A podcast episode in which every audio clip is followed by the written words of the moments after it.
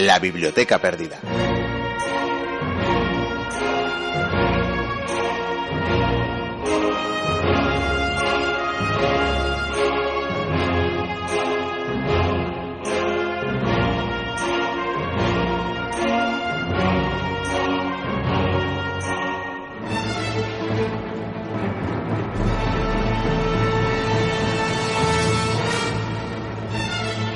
ríos, mares y montañas. Esas han sido, durante milenios, las únicas fronteras que los seres humanos han respetado. Hasta la aparición y el asentamiento de grandes poblaciones, e incluso mucho después, han existido pueblos y personas que han viajado en busca de un futuro mejor para sí y para los suyos. Quizás por la costumbre de ver líneas dibujadas entre los países, tal y como lo hacemos al contemplar y memorizar los mapas, de alguna manera hemos aceptado con normalidad las vallas, los fosos y los muros que nos separan. En esos pocos metros de tierra caben demasiadas cosas. Caben sueños, promesas, ilusiones, esperanza y futuro. Pero a menudo, y de eso hablaban estos días los noticiarios, en esos mismos pocos metros también caben cosas terribles e inexorables como la muerte.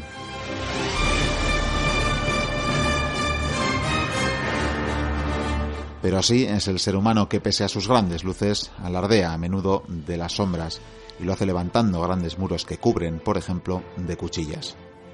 Cuando pensemos en quienes se jueguen la vida huyendo de la miseria, deberíamos pensar en si nuestros padres o abuelos no hicieron acaso lo mismo en busca de una vida digna. Y también, ahora que la miseria nos parece cada vez menos ajena, si nuestros hijos no tendrán que hacer lo mismo algún día para sobrevivir sirva la historia para curar también a los pueblos inmigrantes enfermos de amnesia. Bienvenidas, bienvenidos a la Biblioteca Perdida.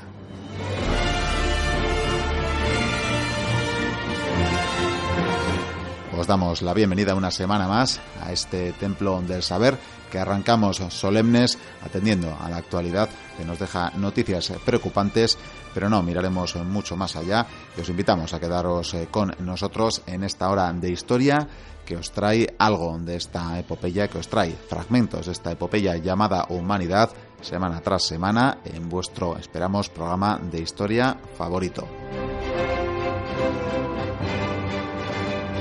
Programa que os acercan las ondas de las radios amigas que hacen un hueco en su dial a la biblioteca Perdida Artegalia Radio Cuac FM a la BD Ratia en sus diferentes emisiones Onda Polígono, Radio Antorba, Radio Bronca, Chabolo, Radio Iris 7, Radio Chena, Radio Mutant y Radio Ujo en nuestra página web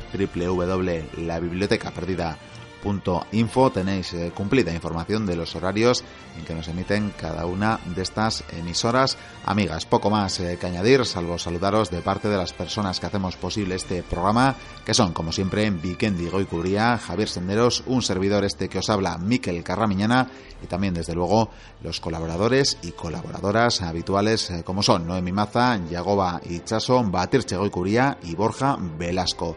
Encantados y complacidos de teneros una semana más al otro lado de las ondas. ¡Comienza la aventura!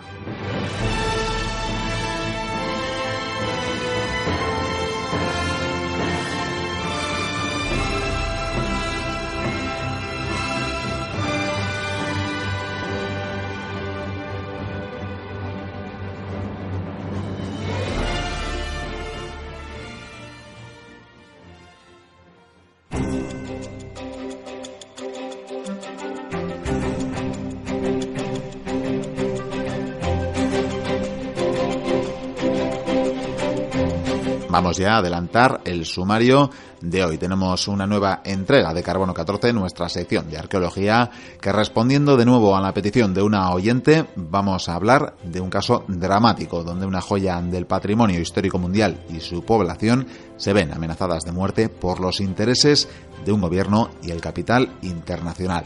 Hablaremos de Hassan Kif.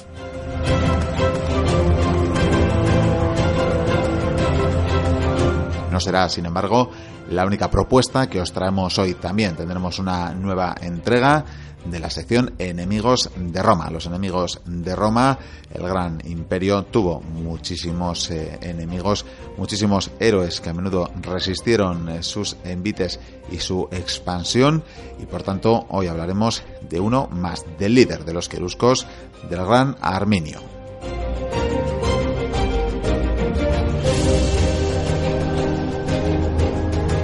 No faltarán tampoco en el programa de hoy las noticias en pergamino para mantenernos al tanto de la actualidad en ciencias como la propia arqueología y también tendremos una nueva entrega de los archivos de Batir. En esta ocasión nos habla del gran líder mongol Genghis Khan.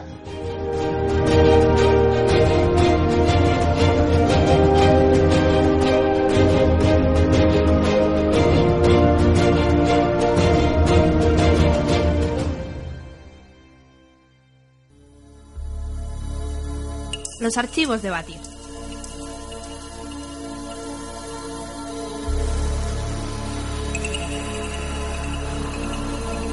El personaje a tratar en esta ocasión es de lo más interesante. Algunos, los más, lo compararon con un demonio. Otros veían en su figura la imagen de un salvador. Sin embargo, pese a quien pese, todos coincidían en una cosa, en que le temían.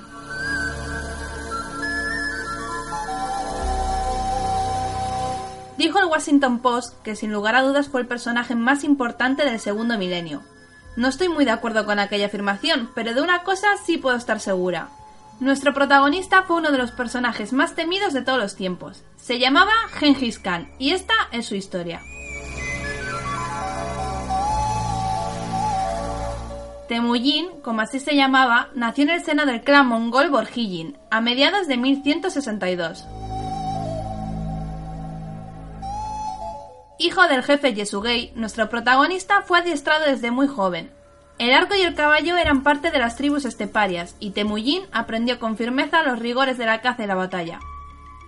A los 10 años su padre fue asesinado. Aquella traición trajo consigo la desgracia para la familia al completo. Las familias integrantes de la tribu se desvincularon de su clan buscando señores más poderosos. Temujin y su familia tuvieron que buscarse la vida siendo perseguidos en todo momento por señores que ansiaban acabar con la descendencia de Yesugei. Sin embargo, el temperamento y la determinación de nuestro protagonista comenzarían a dar sus frutos. Alcanzada la mayoría de edad, Temujin entró a formar parte de un poderoso clan, asociado tras un matrimonio. Tras participar en diferentes refriegas, las victorias y los botines se multiplicaron. Muchos guerreros se pasaron a su bando y a partir de entonces se granjeó numerosos enemigos. Tras años y años de batalla, Temujin se hizo con la victoria habiendo derrotado a todos sus enemigos. Decidió anexionar todas las tribus bajo su mandato, y tras un ritual en lo alto de una montaña, fue elevado a la máxima categoría como Genghis Khan. Desde entonces, todas las tribus lucharían unidas bajo el mando de un líder sin igual. A partir de entonces el mundo entero sintió la rabia y la furia de los pueblos de las estepas. Como una ola, las hordas mongolas abatieron sobre los diferentes reinos. Durante décadas el terror fue en aumento. China sufrió en sus carnes los primeros choques. Más tarde las naciones occidentales fueron arrasadas por una marea que no se detendría ante nada. Tras décadas de sangre y fuego, Genghis Khan forjó el imperio más grande nunca visto.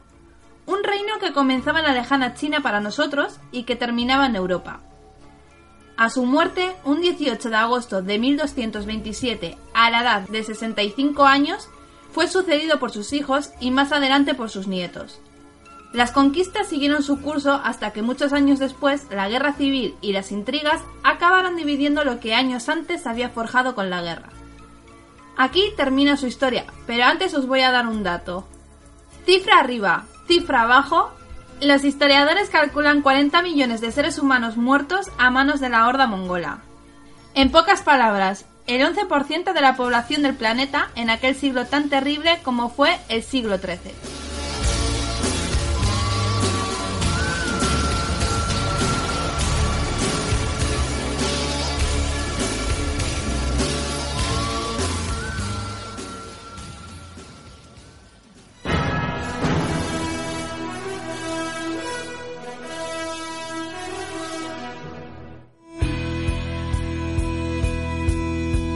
Vamos con las noticias en pergamino.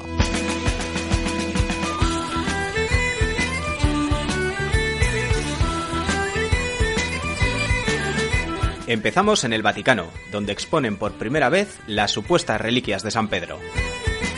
Ha sucedido durante una misa celebrada en el Estado papal y ha servido, entre otras cosas, para revivir el debate sobre si los restos óseos pertenecen realmente al apóstol. El descubrimiento y estudio de estos restos óseos han protagonizado uno de los debates arqueológicos más polémicos de las últimas décadas. El 23 de diciembre de 1950, Pío XII anunció que se había hallado la tumba del apóstol después de que en el año 39 el pontífice autorizara excavar bajo la Basílica Vaticana. Parecía haber consenso sobre la tumba, pero la discrepancia brotaba en torno a los huesos hallados en esta enorme necrópolis y si de verdad pertenecían a aquel que murió crucificado en el año 67. Viajamos a Lima, de donde pretendían sacar ilícitamente piezas arqueológicas con destino a España. Se trata de cuatro textiles prehispánicos recuperados en el Aeropuerto Internacional de Lima y que iban a ser enviados ilícitamente a España, ocultos bajo fotografías enmarcadas. Estas piezas podrían estar asociadas a las culturas costeñas Chancay e Itzma, pero eso lo precisará el análisis arqueológico que aún continúa. Los objetos encontrados son un fragmento de paño de fibra animal con diseños de aves en color negro, rosado y amarillo ocre, dos gorros de forma acampanada, tejidos en algodón con decoraciones y un grupo de hilos sueltos también de origen prehispánico. Más cerca nos queda Irún, que vuelve a coger, compartiéndolo con Donostia, el Festival de Cine Arqueológico. Y es que el decimotercer Festival Internacional de Cine Arqueológico del Vidasoa, organizado por el Museo Romano Oyaso, proyectará por primera vez películas premiadas en ediciones anteriores en el Museo San Telmo de Donosti. La nueva edición se celebra estos días hasta el 30 de noviembre. En esta edición participan 24 películas seleccionadas entre el casi medio centenar de trabajos presentados, por lo que la exigencia es cada vez mayor para realizar un festival que crezca en calidad. Hay títulos de numerosos países europeos, además de Egipto, Estados Unidos y Canadá. La temática, por otra parte, de los filmes es muy variada, desde la visión del euskera en la época romana a un reinado prácticamente desconocido en Siberia o el prehistoriador de la isla de Pascua.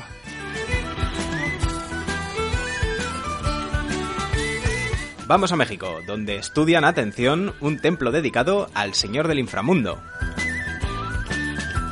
Un equipo de antropólogos investiga un templo del siglo XVI en la zona arqueológica de Tehuacán, en Puebla, al sur de México, que pudo estar dedicado a Mictanlecutli, señor del inframundo.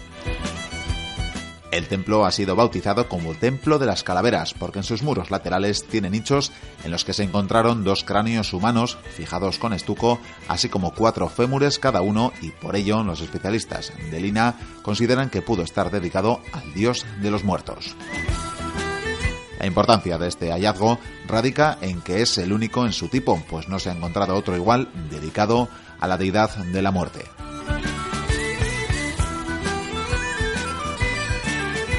Y terminamos al lado de nuestra gruta, de nuestra biblioteca, en Galdacao, la localidad vizcaína, donde han hallado un horno de hierro de hace mil años. Fue desenterrado este pasado verano tras una década de estudios previos y a cargo de un grupo de investigadores de la Universidad del País Vasco que descubrió el que es el horno de tecnología prehidráulica de reducción de mineral de hierro más grande de cuantos se conocen en Europa. Mide casi 6 metros de alto por 4 de ancho, mientras que el horno normal europeo no suele superar el metro de altura. Los investigadores han mandado muestras a Estados Unidos para poder datar el horno en un punto exacto de la Edad Media. Lo curioso del caso es que hasta ahora pensaban que el horno más grande de Europa, o por lo menos de los más gigantescos, estaba ubicado también en Galdacao, en la zona del Ecubaso. Comienza una nueva entrega de Carbono 14, el espacio de la biblioteca perdida donde la arqueología es la protagonista total.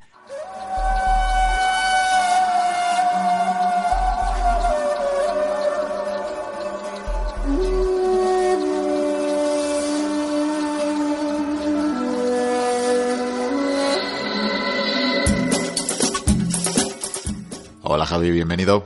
Bienvenido de nuevo, bien hallado de nuevo. Hola Miquel, eh, me vas a permitir que, que, invierta roles por un momento y comience este carbono con una pregunta a ti y a los oyentes, ¿de acuerdo? Hombre, siempre que luego nos proporciones la respuesta, de acuerdo. A todo lo que pueda, desde luego. Adelante, pues. Bien, pues la pregunta es, eh, ¿qué os parecería que sumergiéramos bajo las aguas una ciudad antiquísima por la que a lo largo de la historia de la humanidad han pasado pues una decena larga de, pueblos y culturas? Qué sé yo, por poneros un ejemplo, ¿qué os parecería sepultar bajo litros, toneladas de agua una ciudad con un patrimonio como el de Toledo o, Iruña o Granada, por poneros ejemplos más cercanos? Eh, bueno, pues creo que respondo no solo por mí, sino seguramente también por la mayoría de nuestros oyentes y diré que mal, que no, no nos parece nada bonito. No es bonito, no, ¿verdad? Y, menos aún si, si, además de inundarla, eh, antes no investigas o estudias el valioso patrimonio que vas a destruir. Desde luego. Y por no hablar de la situación en la que dejas a sus habitantes. Ah, pero que encima está habitada. Sí, sí, lo está y, lo ha estado prácticamente de forma ininterrumpida desde el neolítico. Y, esto es otro de sus grandes valores, precisamente. Eh, además de la, de la riqueza medioambiental. ¿Pero de qué lugar estamos hablando? de nuestro protagonista del carbono 14 de hoy, Hasankeyf, una antigua ciudad al sureste de la actual Turquía, a orillas del río Tigris. Tigris, Éufrates, la cuna de la civilización, nada más y nada menos. Y dices que la van a inundar. Pues en ella anda empeñado el gobierno turco y, diremos que otros malandrines y desde hace años eh, tiene varios cómplices internacionales, entre ellos voy a remarcar el banco BBVA por lo cerca que nos pilla y, que es eh, quien en parte financia a través de una filial eh, turca la construcción de una gigantesca presa, un sistema de presas que son las que se prevé inundarán Hassan Kif y alrededores. Y déjame adivinar, van a desarraigar a la gente, destruir su historia y patrimonio y a negar de agua una zona de interés medioambiental y todo en nombre del progreso, el empleo, el desarrollo, ¿verdad? Eh, sí, sí, sí, claro, algo, algo similar, siempre hay estos argumentos, ¿eh? ¿eh? que si hace falta energía en lugar de disminuir el consumo, que si la presa dará trabajo, eh, ya sabemos cómo son estos trabajos, ¿eh? se acabará, no recaerá en la gente de la zona. Y por supuesto ocultando intereses no tan loables y consecuencias dañinas del proyecto como por ejemplo que es un sistema de presas por las que Turquía podrá controlar el caudal del río Tigris, de semejante río tan importante en ese oriente, eh, con el poder que esto le va a dar sobre otros países por, las que, por los que luego discurre las aguas de este río. Como Siria o Irak, por ejemplo. Por, ejemplo.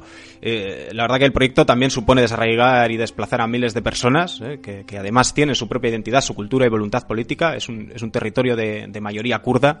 O, por ejemplo, recordar también que supone eso, la destrucción de un, de un medio ambiente y, un paisaje único, apenas alterado, que es en cierto modo refugio para, para varias especies naturales y eso también forma parte de su encanto y su belleza única y, bueno, de hecho el propio Estado turco declaró, declaró este espacio de Hasankeyf eh, de conservación natural en 1981.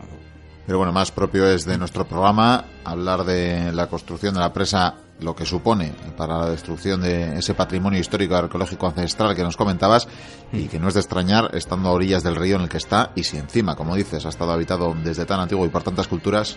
Desde luego, eh, la verdad que no está en la lista de patrimonio mundial de la UNESCO este lugar y no es porque no lo merezca, sino más bien porque falta la voluntad del gobierno turco, que que evidentemente interesado con estos planes que, que tiene eh, pues no, no, no, ha pedido esa, pero es, una de las condiciones para que se lo concedan, que lo pida también el gobierno, que cosa a lo que se ha negado. ¿Mm? Además, eh, eso, quiero al final meterlo bajo el agua, que es lo mismo que destruirlo, porque eso hay que tenerlo muy en, muy en cuenta, ¿no? Es que lo sumerjo y, luego si algún día quito las aguas eh, va a estar ahí. No, estamos hablando de materiales, adobes, tierra excavada, se va a disolver, se va a destruir. Bueno, ¿y puedes describirnos este lugar? Pues eh, yo recomendaría que buscaseis eh, en internet eh, imágenes del lugar, que yo, yo no he estado, ya me gustaría, y sobre todo después de haber hecho esa búsqueda, vamos, es espectacular, maravilloso, y entiendo cómo han surgido movimientos internacionales para la, para la defensa y la preservación del sitio. Como hemos dicho, Hassan Kife ha estado habitado desde el Neolítico hasta la actualidad, sigue habiendo gente allí, y eso supone el paso de muchos seres humanos con muy diversas formas de, vida, de conocimiento, de religión, de arquitectura y, de todo ello ha quedado una huella en Hasankeyf, quizás unas más visibles que otras, otras que no se han investigado lo suficiente o no se conocen, pero que se sabe que están ahí. Y es que no todo se conserva y no todo ha sido investigado o excavado. Pero el conjunto es espectacular. Hay, son laderas casi verticales sobre el río. Eh, la propia fortaleza está a 100 metros sobre el río Tigris. Eh, hay cientos de cuevas naturales, eh, hay quien habla de miles, no he podido constatarlo, pero desde luego se ven muchos agujeritos, unos más grandes, más pequeños que otros. Unas son naturales, otras están excavadas, cuevas de dos pisos, habitadas, donde además de casas también se hicieron templos. Una de las cosas más espectaculares son unos gigantescos pilares de un gran puente medieval que unía las dos orillas que era en parte de madera, esa parte no está, pero se sabe que era de madera precisamente porque si en caso de peligro o necesidad era desmantelarlo era una forma de protegerse. Y, restos de mezquitas, varias mezquitas y, varios palacios. Y, en lo alto, la gigantesca, bueno, y sobre todo imponente fortaleza, quizás más que por su tamaño, por su lugar, por su ubicación. Una fortaleza que los romanos llamaron Cepa. ¿Romanos? O, Kipa. Romanos, sí, sí. Eh, ellos fueron uno de los pueblos que por allí habitaron y es que le resultó un lugar ideal para ubicar una castra, un campamento de estos fortificados, ¿no? que vigilara al final su frontera con, Persia.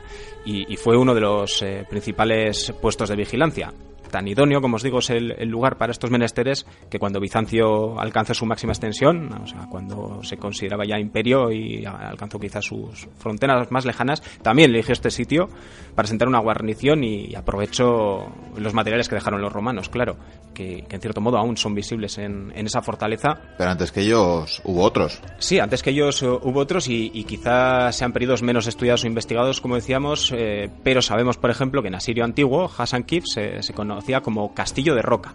Y hay algunos historiadores que, identifican este lugar con el nombre de Iansura, que es una de las bueno, cientos de poblaciones inscritas en, las tablillas que se hallaron en la gran ciudad de Mari. La mesopotámica Mari, a orillas del Éufrates. Entonces Hassan Kif ya era un núcleo habitado de cierta relevancia antes del primer milenio de nuestra era. Eso parece, podríamos retroceder con cierta seguridad hasta el año 1800 antes de Cristo, ¿eh? y, desde entonces todo aquel que pasó por allí, viniese bien de Europa o bien de Asia, que está en ese punto medio, pues le pareció un lugar estupendo para quedarse o asentarse o saquearlo, según los casos. Por ejemplo, los árabes, en su pronta expansión, eh, en el año 640 ya conquistaron la ciudad, y más tarde tenemos a miembros de la dinastía ortuíquida que fueron expulsados de Jerusalén por los fatimíes que llegaron allí por el sultán de Egipto. Eso es, estamos hablando ya también de la época de las guerras intestinas del Islam. Hay dos grandes poderes, elúcidas y fatimíes. Y, además de, estas dos grandes potencias, muchos señores y familias que están buscando su cuota de poder, su terruño y, los urtúpidas que os comento van a encontrar ese espacio, ese terruño en Hassan Kif, una ciudad que acabarán convirtiendo en su capital y, la verdad que llevarán a su, a su máximo esplendor. ¿eh? Mientras además guerrean pues bien con los cruzados de Antioquía que empiezan a llegar y también con otros hermanos de la fe por esas luchas intestinas, todo alternativamente. Y precisamente es de esta época ese viejo puente del que os hablaba y que es uno de los más grandes del medievo y, de la zona. Es imponente, buscadlo porque merece la pena. O por ejemplo el gran palacio del que ya solo se conservan sus cimientos, pero que, tenía la no desdeñable eh, capacidad o dimensión de más de 2.000 metros cuadrados. Y bueno, a todo esto también hay que, hay que tener en cuenta que se convirtió en un bastión, un lugar de paso pues de esa gran autopista de comercio, de ideas que fue la ruta de la seda. Y sobre todo también que a la postre llegarían eh, los ayubíes. El pueblo del gran Saladino. Eso es, ese linaje de origen kurdo, un pueblo que hemos dicho que aún hoy habita la región y que acabaría por dominar la región, bueno, en este caso no mediante una conquista militar o no meramente, sino política. Ya sabemos de las dotes no solo militares de Saladino. Sí, sí, y quizás por esa vía diplomática pues también le fue más fácil seguir embelleciendo la ciudad, ampliándola, ese camino que ya había los anteriores gobernantes habían iniciado y que acabaría por convertir a Hassan Kif en un centro de gran importancia religiosa y prueba de ello son que de este periodo se conserva la mezquita de Kok, eh, un poquito más al este la mezquita mausoleo de Kislar y probablemente el templo islámico más relevante de Hassan Kif, la tumba del imán Abdullah. Uno de los nietos del profeta. A veces se me olvida tu vasto conocimiento, Miquel. Pero siguiendo con la religión, eh, luego llegaron a Hassan Kif eh, unos, eh, bueno, que en principio pasaban bastante del monoteísmo y, más bien entendían de saqueo y botín, al menos más allá de sus hogares. Y es que en 1260, el año 1260, llegaron entre la gran polvareda de sus caballos los mongoles. Y la fortaleza de Roca sucumbió. Pues sí, prácticamente como todo lo que apareció en el camino de, de los mongoles, ¿verdad? Aunque la verdad que a no mucho tardar eh, sería reconvertida en residencia de verano de los turcomanos de la oveja blanca. ¿Cómo? Sí, sí, una, una tribu que se llamaba así, de origen Orgud, otro palabra, ¿verdad? Un clan que, al que por sus servicios y pleitesía, Tamerlán... A este le conocemos más, sí. Ciertamente, Tamerlán, Timur el Cojo, pues eh, este hombre entregó la región a esta tribu de la oveja negra Y eh, este, este pueblo que usaba la, la, zona, la villa, casi como eh, lugar de veraneo, nos dejó una joya, una joya de su época, como es el mausoleo de Zeinel, eh, enfrente de la ciudad. Podéis ver la foto en Wikipedia, por ejemplo. Sí, sí, merece la pena. Es, eh, es un enterramiento representativo de las tumbas de Asia Central de este periodo. Una tumba circular de adobe, decorado con mosaicos de azulejos marinos y turquesas. Y por lo que veo, de lo mejorcito que se conserva en Hassan Kip. Sí, sí, sí, de lo más entero. Y hasta conocemos al arquitecto, Pir Hassan. Pero falta aún mucho por saber, creo. Sí, sí, porque es una región o, olvidada o, bueno, más bien abandonada pues en temas de desarrollo, de la inversión, de la preservación, de la investigación. Algo nada inocente por parte de Turquía en el conflicto que mantiene con los kurdos. Sí, sí, antes, claro, tenían este argumento de la guerra, la inestabilidad, pero, pero ahora que eso va remitiendo, queda visto el verdadero motivo, ¿no? Tiene... Tiene otros planes para la zona, a costa del patrimonio, la naturaleza y la gente que allí vive. Mm. Y oye, ¿no se han planteado trasladar eh, lo material Sí, el patrimonio, pues eh, sí, sí, hay quien además se utilizó como, sí, vamos a hacer planes para trasladarlo y es algo que no es nada realista. Estamos hablando, de lo dicho, de materiales eh, en cierto modo débiles, adobes, barros, eh, que, que no, es, no es una piedra que puedas sacar y volver a colocar en su orden, no, no se va a deshacer, no, no o incluso eh, habría que mm, excavar los cimientos, trasladar no es plausible. Sería, nadie va a pagar eso, mucho menos cuando no han querido invertir un chavo. No, no. Lo más barato y sencillo es eh, sepultarlo, acabarlo y a lo sumo se han comprometido, pues sí, a sacarle fotos y ponerlas en los museos. Eh, incluso, eh, aun cuando pudiesen tecnológicamente, que de verdad que se descarta directamente también por los técnicos, trasladarlo. Eh, tenemos experiencias de cómo descontextualizar las piezas eh, tampoco tiene mayor sentido o valor, ¿no? Es ese entorno del que hablábamos, las rocas y cuevas excavadas en la roca, todo eso no, no puede ser trasladado y no, no, cobra sentido. Luego que lo acaban poniendo en una plaza y, en fin. Eh, no te estás metiendo en ese templo egipcio tan maravilloso de Madrid. Eh, no, no me meto. Me meto con a, a, lo mejor quien lo tiene que mantener, quien lo puso ahí, en fin, en fin. Precisamente por inundar una zona de Egipto. Sí, sí. Este no es, un, no es una situación única esto de la presa y lo que se lleva de por medio las presas, ¿verdad? Tienen la experiencia egipcia. Bueno, ahí hubo un plan internacional donde todo el mundo se colgó medallas y se llevó su trofeo ¿eh? por contribuir. Eh, en este caso están bastante abandonados en ese sentido. Bueno, pero volviendo al legado que van a destruir y al periplo de civilizaciones que estamos haciendo. Bien, bien, retomamos eh, este hilo de la historia. Eh, pues la ciudad de Hasankif no, no recuperaría parte de su esplendor eh, hasta la, la, consolidación del Imperio Otomano, que fue el siguiente dueño del lugar, con otro gran nombre de la historia, Solimán. El Magnífico. Solimán el legislador, como le conocían entre los suyos, pero que además de legislar guerreaba como pocos y, y fue precisamente en, las campaña, en la campaña de los dos Iraks en la que asimiló Hassan Kif a partir de 1515. Además de Mosul, Bagdad y Basora. Eso es, más conocidas quizás, pero en las que se afanó, en todas se afanó también en Hassan Kif en dejar su huella, su nombre y, por ejemplo, en Hassan Kif erigió, o más bien mandó erigir, que esta gente mandaba mucho y hacía menos, eh, la mezquita que, que, lleva su nombre. La gran mezquita de Solimán. Esa misma. Y de la que se conserva el minarete, aunque no, no su más mausoleo, que sabemos que, que, estuvo, pero y que mandó construir. ¿Cuánta mezquita? Eh, cinco, cinco. Un dato de la relevancia de este lugar, de su importancia religiosa y de la que le otorgaron los dirigentes también. Ya sabes que además lo, los templos para los dioses nunca son suficientes y cada manda más quería el suyo. Algo habrían hecho. Sí, digo yo. Oye, ¿y la fortaleza? Espectacular. A 100 metros de altura sobre el Tigris, eh, dominando la zona y la ciudad, eh, reconstruida por cada conquistador, por, por, su inmejorable ubicación, desde luego, y que además esconde una bonita, una bonita leyenda que nos habla del origen del nombre de la ciudad, con la que, si te parece, vamos acabando. Sí, de hecho me has dado antes el pergamino que, te, que la relata. Sí, el pergamino del libro Cherev Nameh, eh, Maravillas de la Nación Kurda, y que recoge el relato de un príncipe kurdo de hace 500 años. Dice así. Hubo una vez en la ciudadela un prisionero árabe. Se llamaba Hassan y fue condenado a muerte. Y como era costumbre piadosa, se le debía conceder un último deseo. Hassan, reconocido jinete hasta por sus captores, pidió poder cabalgar una última vez sobre su amado caballo. Y le fue concedido, pero como precaución, debería cabalgar por el perímetro de la fortaleza. Hassan montó con lágrimas en los ojos. Y cuando bordeaba la muralla cercana al río, trotó hasta galopar y saltó la empalizada en su punto más bajo. Un salto de más de 100 metros de altura sobre el Tigris. El caballo, su fiel cabalgadura, murió al impactar con el agua, pero el jinete, Hassan, sobrevivió. Quienes contemplaron la escena exclamaron atónitos. Hassan Kif. Hassan, ¿cómo? Y el nombre quedó para la posteridad. Muy dramático, sí. Sí, además nos habla de esa vinculación a los caballos de estos pueblos, ¿verdad? Aunque esta vez, la verdad que el caballo no saliera muy, muy bien parado.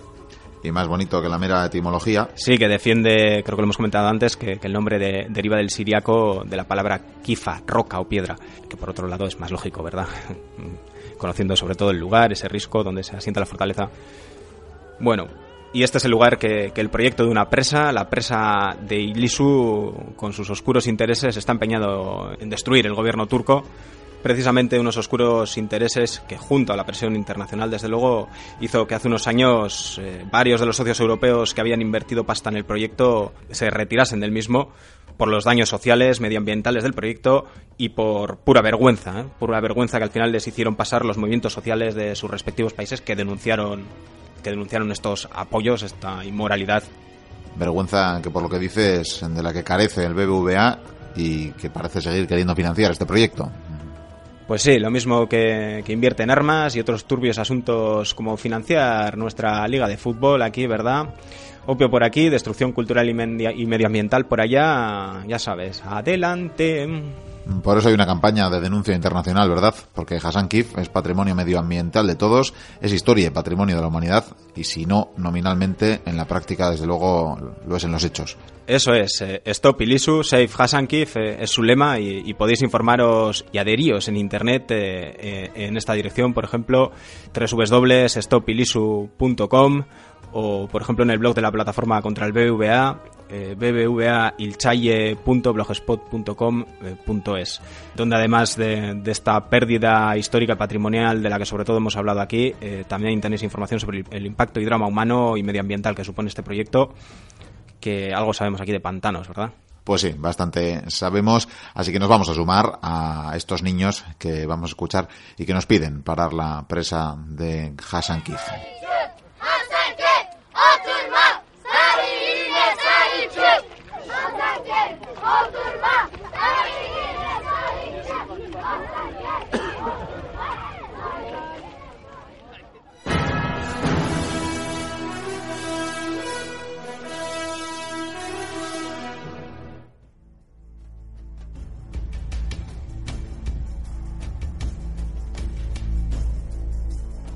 Enemigos de Roma.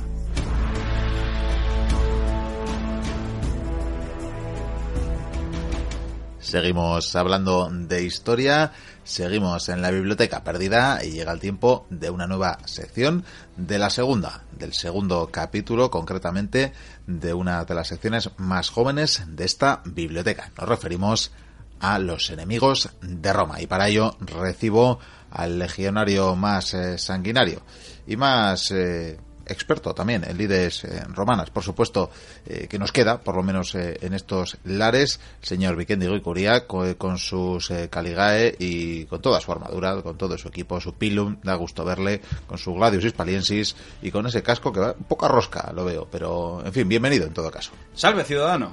En fin, supongo que vamos a hablar, como en la anterior ocasión que hablamos de Pirro el Grande, ese rey de Epiro que tantos quebraderos de cabeza dio a la antigua potencia mediterránea. Gran rival. Hoy hablaremos, imagino, de otro enemigo o enemiga, que no sé si toca todavía, pero ya dijimos, ya avanzamos en su día que también habrá mujeres en esta Por sección. supuesto. Sin embargo, en la última tertulia que hicimos, prometí que hablaríamos de Arminio, una china en el zapato para Roma, otro gran rival. Cierto, Armenio. Pues nada, vamos con este otro enemigo de Roma. Muy bien, si la otra vez estuvimos hablando de Pirro y estuvimos en una época bastante antigua para la historia de Roma, esa república, vamos a viajar ahora al Imperio, Miquel. Al imperio. Al Imperio. Saltamos esa- unos siglos. Sí, tras esa batalla, esa batalla de Actium. Bueno, llegó la época del Imperio, el primer emperador por excelencia, Octavio Augusto. La gente que no se equivoque, que tiene la manía de pensar que eh, Julio César fue el primero. Veros por Asterix y Obelix Sí, y sí, esas es la- cosas. son esos fallos que hay. Pero bueno, Octavio está controlando un imperio vastísimo. La verdad es que Roma creció mucho tras ese, último siglo de, esa república, ya que bueno, se anexionó la Galia, se anexionó Egipto y vastos territorios por todos los sitios, la verdad. Y llegamos a un momento extraño y curioso, porque tras acabar esas guerras civiles y comenzar ese imperio, siguen existiendo conflictos, pero ya no tienen una, una gran envergadura. De hecho, eh, por esta época, por ejemplo, eh, sucederán las guerras cántabras, donde el mismísimo emperador vino aquí a zumbarse con los irreductibles cántabros y astures que, que plantaron batalla, de hecho. Plantaron bastante batalla, sí. Sin embargo, el protagonista de nuestra noche es Arminio. ¿Y quién es Arminio, Miquel? Arminio es el hijo del jefe querusco Segimero. Los queruscos eran una tribu que vivía en la actual Westfalia, en Alemania. Y al parecer, no estamos muy seguros tampoco de su nacimiento, como siempre, pero bueno, se calcula que más o menos debió de ser entre el 16 o el 17 antes de Cristo. Y bueno, pues como siempre, algo ya muy habitual en la historia de Roma que se seguiría manteniendo es la de tú eres un rey, eres amigo de Roma, trate al niño. O a la niña o a los niños. Había que educar a esos bárbaros en la urbe, ¿verdad? Sí, y sobre todo no te vas a levantar contra Roma porque tenemos a tu heredero aquí con nosotros y le podemos degollar. Sí, además vamos a enseñar lo que es ser civilizado Eso para es. que nunca te levantes en nuestra contra. De hecho, eh, a los jóvenes les enseñaban, pues bueno, eh, Roma, cómo eran sus leyes, eh, cómo era la ciudad, cómo era ese gobierno, cómo era esa pax romana, entre comillas. Eh, por supuesto, les llevaban a la guerra, les enseñaban a, a luchar, generalmente las tropas auxiliares, aunque hubo diferentes casos diferentes, mm, cosas extrañas, pero bueno, eso no viene al caso. Lo que sí te puedo decir es que, sobre todo, lo que hacían con estos personajes era enseñarles cómo Roma es muy grande porque nunca perdió una batalla. Por supuesto. Sí. Y bueno, Arminio se va a encargar de demostrar que esto no es del todo cierto. Sabemos que Arminio, eh, cuando era adolescente, pues sí, eh, consiguió la ciudadanía romana. De hecho, era ciudadano romano y combatió con los auxiliares. Dicen algunos que como tribuno a la edad de los 20 años. Luchó al parecer en las guerras panonianas, que fueron unos conflictos que, que se sucedieron en los Balcanes. eh, por supuesto, comandando a los suyos, a los queruscos.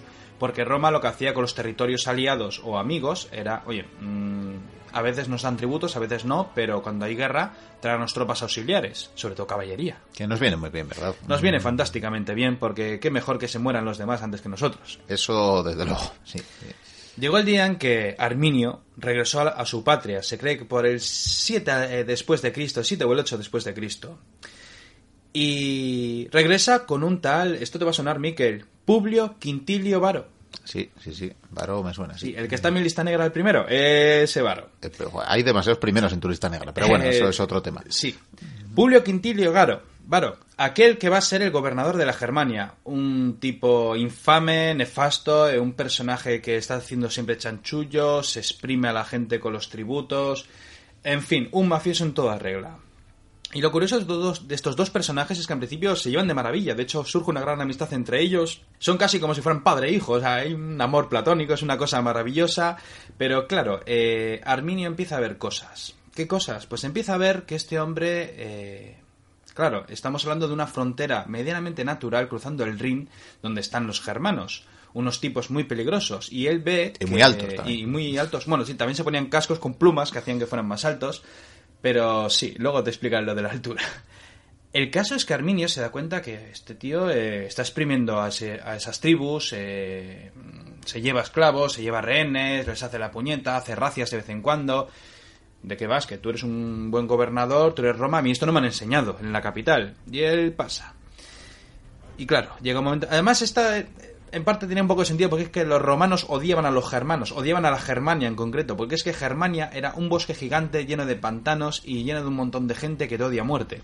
Sí, era una frontera que había que cuidar y bien. Sí, pero además es que más. no interesaba mucho, ¿eh? era ya un poco por orgullo, porque realmente la zona de Germania no es que fuera muy productiva, ni tuviera, ni, ni tenía grandes maravillas. Como ni- te escuche Angela Merkel. De verdad. Y sucede que Arminio decide desertar, se va con los suyos, habla con su familia y les dice, oye, oye, que esto, esto no puede ser. Hay que frenar a los romanos. Hay que hacer algo. No podemos permitir que sigan sojuzgando al pueblo. Y entre los nobles hay algunos que le apoyan. Ven a este chaval joven. jo- Algunos que le acusan. Tú eres romano. Oye, yo estoy en Roma, pero yo estoy con vosotros. Otros le ven con buenos ojos. Los típicos jefes germanos con bigote que le miran y dicen, este chaval puede que tenga razón. Y hay muchos que se unen con él. Su familia también se une al rollo, pero va a haber muchos tejemanejes después, ¿vale? El caso es que Arminio, en cosa de unos meses, consigue reclutar un ejército formidable. Y es entonces cuando llega el otoño del año 9 después de Cristo. Y es cuando Quintilio Varo, pues eh, con un ejército sinceramente muy muy respetable, hablamos de tres legiones, la 17, la 18 y la 19, más seis cortes auxiliares y un sinfín de caballería, ya sea romana o auxiliar, o sea que tiene un ejército poderoso. Y este hombre lo que está haciendo es sus rapiñas, algunas tribus que no le han pagado, vamos a atacarles, vamos a quemar algunas casas. Y Arminio lo prepara muy bien. Es un ejército descomunal. Presentar batalla en campo abierto a las legiones es un suicidio. Y resulta Y, que- y bien lo sabe, además. y bien lo sabe, vamos que sí lo sabe. Y de hecho va a saber lo que monta. Porque cuando Quintilio Varo regresaba ya a sus cuarteles de invierno, estamos hablando ya que estamos en otoño, como bien he dicho, algunas cortes auxiliares que son germanas le dicen, oye, que hay unos pueblos aquí cerca que están en contra, que están montando tropas. ¿Cómo? ¿Está cerca? Sí. ¿Por dónde? Cruzando unos senderos por el bosque a una distancia no demasiado lejana. Y marchan las legiones por el mítico bosque de Teutoburgo. Sobre esta batalla puedo decirte que, a ver, ha habido muchos rifirrafes sobre dónde pudo haber ocurrido, si en el bosque o en unas colinas o montañas que hay cerca. Eh, vamos a pensar que la batalla empezó en el bosque y que terminó en las colinas. Puede tener sentido. Empieza a llover. Imagínate, las. Vamos a poner lluvia de efectos especiales. Pongamos, pongamos lluvia. Ahora me estoy poniendo en el asunto. Yo me estoy mojando, pero vaya. Está lloviendo, las legiones avanzan por un camino muy estrecho, una columna larguísima. Imagínate si es larga que cuando los últimos empiezan a andar, los delante casi han llegado al campamento que van a montar. Eh, bosques alrededor, eh, humedad, eh, en fin, un coñazo. Avanzan durante días y de repente sería la de María Morena. ¿Qué ocurre?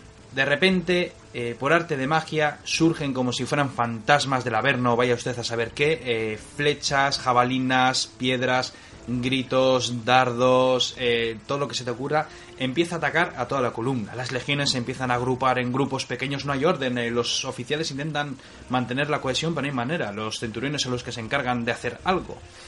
Empiezan a caer muchísimos soldados, las cohortes intentan avanzar hacia los bosques, pero solo se encuentran con un montón de galos, perdón, de germanos cabreados que les lanzan todo tipo de proyectiles, que se lanzan a la carrera. Como dice mi, mi señor padre, que un germano es que le daba igual vivir o morir, saltaban desnudos con su espada. Y bueno, tras la primera jornada hubo miles de bajas, los romanos montan un campamento, no pueden dormir, muertos de miedo. Encima, para colmo, oyen a los germanos desde lejos haciendo cánticos. Terrorífico. Segundo día, se repite lo mismo. Los legionarios ven como un horror como Varo ve que no hay manera, no hay posible salida para todo esto. Se suicida. Muchos oficiales se suicidan. Unos pocos eh, mm, personajes, eh, no me imagino que sean legados, igual tribunos intentan parlamentar con los germanos. Los germanos los matan y les cortan las cabezas, los lanzan a los campamentos romanos. Aquí no hay paz. Tercer día, los romanos ya supuestamente intentan hacer una última defensa heroica, no hay manera. Eh, no sabemos bien los datos en concreto sobre cuántos hombres murieron, pero bueno, algunos mm, dicen que podían ser, podían rondar los 30.000. Algunos dicen que de todos los que fueron solo regresaron 1.000 y por su propia cuenta. Es decir, que Arminio, eh, los tropas de Arminio creo que sufrieron alrededor de 7.000 bajas, sufrieron muchos muertos, pero habían aniquilado a tres legiones con todas sus tropas auxiliares. Y cuando llegó la noticia a Roma, fue ya la acabose. Dicen que Octavio en ese momento, cuando lo oyó, o sea, fue, fue algo catastrófico para él. Dicen que durante semanas estuvo por el palacio gritando Varo, devuélveme, devuélveme a mis legiones, se dejó la barba, se dejó los cabellos largos, se arañaba la cabeza, en fin, que fue algo catastrófico. Pero claro, eh, Arminio es feliz, ha vencido, todos están contentos. Sin embargo, hay muchos nobles que no, porque dicen, esto que has hecho a Roma, mm, Roma buscará venganza. Sí, es lo que hemos dicho una y otra vez. Pierde batallas, pero no pierde guerras. Pero no pierde una guerra, exactamente. Y además, en- eh, hubo, en este periodo entre guerras, hubo una historia curiosa, ya que, bueno, en principio, mientras los germanos son felices en su frontera con el Rin, eh, Arminio se enamora de una prima suya, Tusnelda, y como la familia no ve bien ese, ese enlace, por así decirlo, ese casamiento, pues nada, eh, Arminio se fuga con Tusnelda, algo que al final le resultará fatal. Seguimos con la historia, Miquel. Año 13 después de Cristo. Aparece un personaje, Julio César. No el antiguo Julio César, el futuro germánico. Julio César germánico. Imagínate dónde saca ese título. Sí, sí, nos lo podemos Mm. imaginar. La familia de Octavio, pues bueno, aparecen varios los hombres, pues los utiliza como oficiales, generales y tal. Y en este caso, Julio César va a ser un gran general, de los mejores que ha existido en la historia de Roma. Germánico, el futuro germánico en este caso, invade la Germania con 50.000 hombres. ¿Qué es lo que hace nada más llegar? Entierra a los caídos, porque ve los huesos de, de todos los caídos. eh, Llevaría por lo menos un tercio de las legiones existentes en la época. Eh, pues, em, hombre, a ver, cuando hablamos de 50.000, eh, no, estoy, no estoy ahora muy seguro de cuántas legiones llevó, sin embargo, la tropa auxiliar generalmente suele duplicar el tamaño del ejército, en muchos casos. De todas maneras, en esta época, Roma creo que en su mayor momento de, este. legiones, Fue creo que este, fue en este, precisamente. no sé si tenía 64. Algo así que tengo entendido. Pero de todas maneras, y si me, si me equivoco, un oyente me lo podrá decir y podrá llevarse un regalo. ¿Y Arminio qué es lo que hace en cuanto ve esa amenaza? Pues eh, vuelve a reclutar a sus hombres, todos se unen, vamos a luchar con los romanos. Y de hecho se defiende muy bien, eh, tiene muchas escaramuzas, muchas las gana. Incluso llegó en la batalla, en una batalla de los puentes largos, que se llamó así, llegó casi a aniquilar una legión. Por los pelos se carga una legión entera. Claro, es un tipo que sabe cómo funcionan las legiones, sabe cómo trabajan, saben cómo están engrasadas y sabe cómo hacerles daño. Sus puntos débiles los conoce perfectamente. Evidentemente, en Roma es, eh, un- es una infantería pesada. Es una infantería pesada y es destructiva en, el- en campo abierto, pero en los bosques, en un terreno tan difícil, con esa lluvia, con esos pantanos, es otra historia. Siguen habiendo escaramuzas, combate y llega ya el año 15. Y es aquí cuando Germánico vuelve a la carga y consigue capturar muchos eh, asentamientos, incluso consigue capturar a la esposa de Arminio, a Tusnelda. Algo terrible y de hecho eh, la lleva a Roma. eh, además, bueno, es, es curioso porque Tusnelda eh, había sido entregada por Segestes, que era el padre, que era a su vez el suegro de Arminio, y esto lo había hecho por venganza. Es decir, te doy a mi hija solo por vengarme de Arminio. O sea, algún, bueno, en fin, ya sabes cómo es esa época. Y es triste lo de Tusnelda, luego te contaré ello, porque, bueno, él en una batalla casi la consigue recuperar, pero ella al final es enviada a Roma. Y allí, pues, es exhibida en el futuro triunfo que va a tener Germánico. Y una historia curiosa es que ella, cuando llegó a Roma, estaba embarazada de Arminio. Vaya. Sí. Ella, no se sabe, se pierde su historia. Supongo que acabaría como criada esclava de, de algún personaje importante. Y el hijo, llamado Tumélico, eh, murió como gladiador con 30 años. Una historia muy interesante debió ser la de Tumélico, pero al parecer eso, eh, desde pequeño le metieron como gladiador, luchó y a los 30 años cayó, que no está nada mal. No está para nada mal. Esta última batalla, eh, Germánico venció a Arminio. Arminio tuvo 14.000 bajas, no pudo sobreponerse, Roma solo perdió 1.000 y logró escapar, eh, subió en un caballo y por los pelos. Y claro, ¿qué hizo en este, en este caso Germánico? Lo que hizo fue ocupar todo el territorio que había de la Germania, pero solo durante unos meses. ¿Por qué?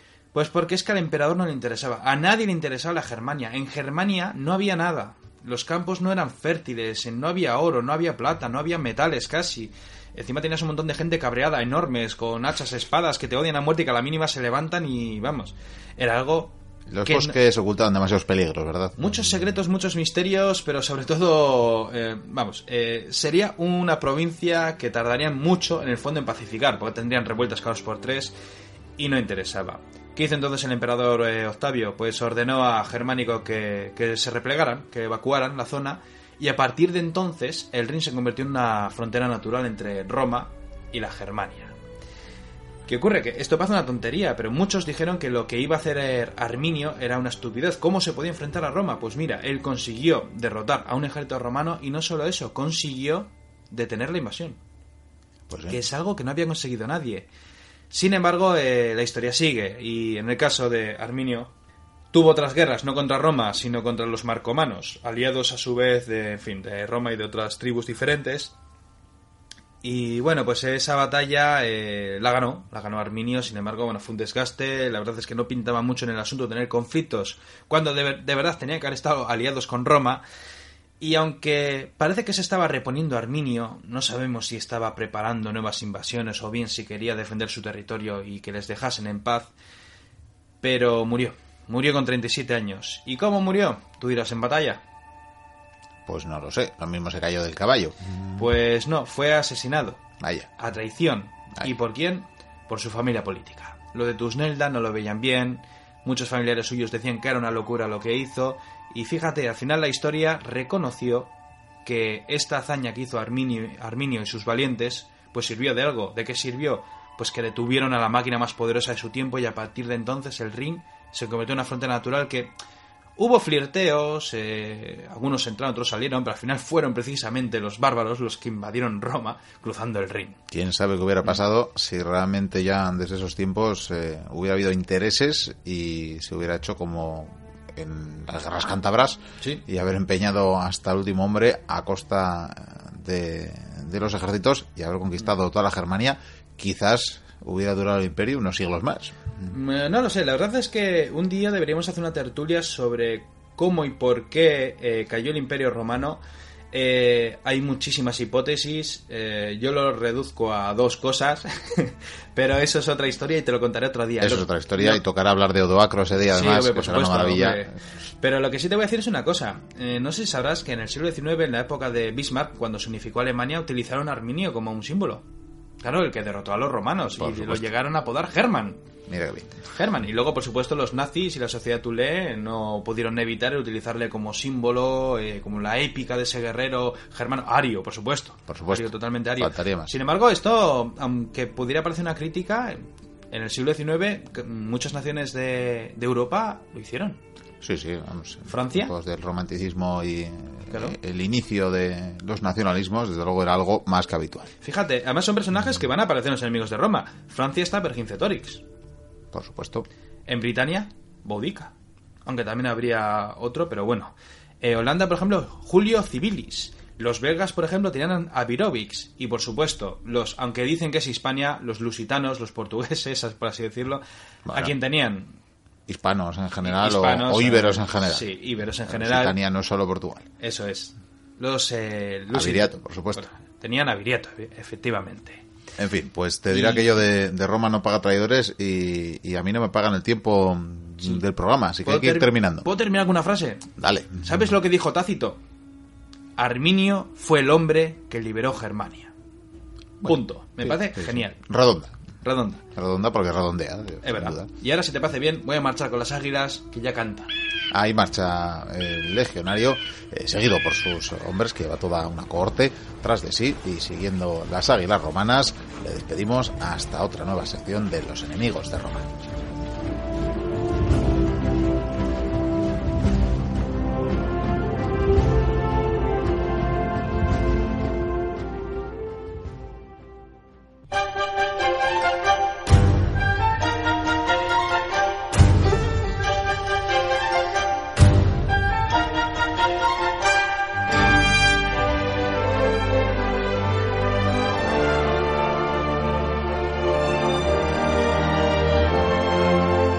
Lo que ha dado de sí esta nueva entrega de la Biblioteca Perdida. Encantados en de haberos tenido al otro lado de las ondas y esperamos también que no faltéis a la cita de la próxima semana porque volveremos con más eh, contenidos, con más cosas interesantes que contaros. Queremos recordaros que este programa y anteriores, así como las secciones de temporadas pasadas y la actual desgranadas, podéis encontrarlas en nuestra página web www.labibliotecaperdida.info, que allí tenéis acceso a nuestra presencia, a nuestros perfiles en las redes sociales, a nuestro podcast de iVoox, ahí tenemos pues una barbaridad, llevamos eh, pasadas ya las 140.000 descargas, complacísimos por tanto con eh, la que tiene la biblioteca perdida en este podcast, así que esperamos seguir contando con vuestra compañía. Queremos saludar especialmente a varios oyentes que nos hacen llegar eh, sus saludos y su cariño también, como por ejemplo Lucas Dominic que desde Panamá nos mandaba sus saludos y nos pedía una recomendación de libros que le daremos, le daremos en próximos eh, programas. Así que que no crea que no haya caído en saco roto su mensaje, ni mucho menos. Le mandamos este saludo, como decía, y tenemos también otra petición eh, desatendida por ahora, pero cumpliremos eh, pronto con, eh, con ella, que es hablar sobre Bizancio. Así que atento el oyente que nos pidió el tema, porque en próximas semanas responderemos y cumpliremos, por tanto, con su petición.